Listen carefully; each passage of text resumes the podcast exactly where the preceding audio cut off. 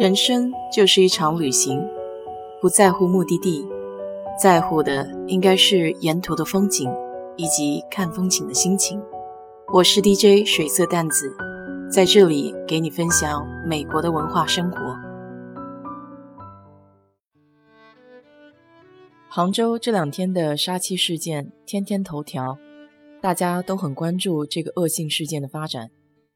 想到早些年张颖颖、江歌的留学生案件，这些事件中多数都是女性受害，所以今天就很想聊一聊出国在外如何保护好自己这个话题，特别是女生。一条重要的原则就是尽量不要让自己暴露在危险的环境中，选择安全的住所，能有保安看大门那种小区是最好的。不要轻易给别人开门。如果是外人来屋内修东西，最好能有朋友陪伴，或者告知房东、邻居。晚上睡觉前检查瓦斯的开关，门窗有没有上好锁。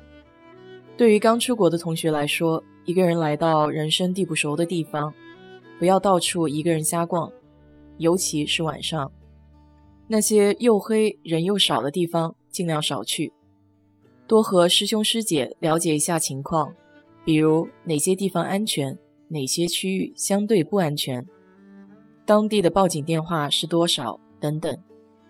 特别要警惕搭讪，遇到热情的好心人主动帮忙提行李，或者热情的指路，或者牵着你的手跳舞，这类搭讪者都需要很小心，更不要因为对方是女性、老人或是孩子。就减少了戒心，时刻都不能放松警惕。我记得有一个德国的案件，就是女生在路上走路，有一个年长一些的女性提出可不可以请她帮个忙，到家里搬东西。这个女生就轻信了。进屋以后，有男人在屋里等着，结果就非常的不好。还有在外参加派对的时候，适度饮酒，和不熟悉的人尤其要注意。人走开了以后，回来的饮料就不要再喝了，以防止别人会给你下药。其实有一些防范措施是可以提前准备的，比如买胡椒喷雾、小型便捷报警器。当遇到危险情况，这些物品可以给你争取点时间。建议单身的女生和几个朋友可以建立微信群，每个人外出的时候都在微信群中告知朋友。并随时保持联系。上任何人的车，最好先把车牌拍下来，发到朋友圈或者微信群里。这个做法是非常有效的，因为这让对方知道他的信息已经被记录下来。一般来说，司机不会介意，但是如果有司机因为这件事情发火，这就给了乘车人一个重要的信号，或许你不应该再跟着他走了。平时没事的时候，可以去学习一下自我防御的方法。事情来了，可能心理上不至于那么慌乱。在国外，抢劫算是频率比较高的事件。由于中国人在外人的眼里属于相对有钱又比较容易下手的群体，所以经常被作为目标。而很多刚到国外的中国学生身上带有大量的现金，因此建议所有刚出国的新生。落地以后，尽快办理银行卡，身上尽量少带现金，最多不要超过二十美金。如果不幸真的发生了这样的事情，建议学生不要反抗，因为在国外，这些人只求财，为了自身的安全着想，破财消灾就好。如果反抗的话，后果可能不堪设想，毕竟这里的枪支比较容易到手。平时生活里也要注意，不要炫富。不要将国内出手阔绰的生活习惯带到国外，会让坏人觊觎。在这里，我还要强调一点：对于熟人，也不要放松警惕。很多留学生的案件中不乏熟人作案，比如一些学长学姐和室友，最好在完全了解其身份背景以后再进行交往。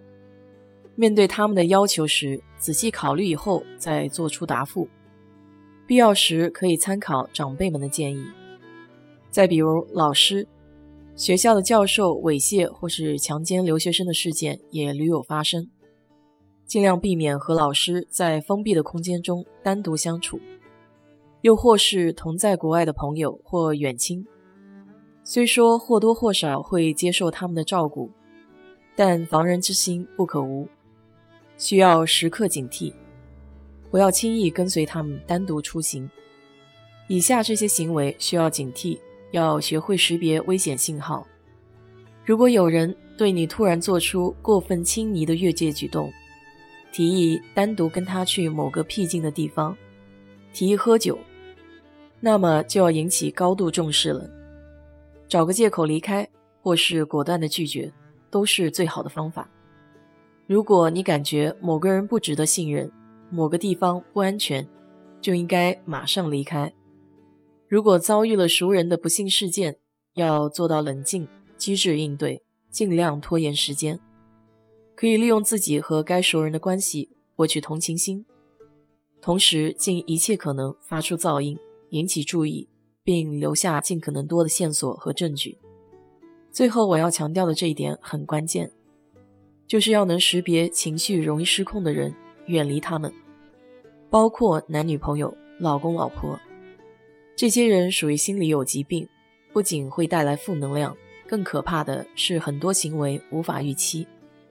为了避免自己受到伤害，应当尽早脱离关系。比如家暴，不只是身体上的伤害，还包括长期言语上对精神的刺激。在美国，家暴是会受到严惩的。感到危险的信息要赶紧报警，绝对不能姑息。总之，出门在外，自己要有高的警惕性，减少遇到危险的可能性。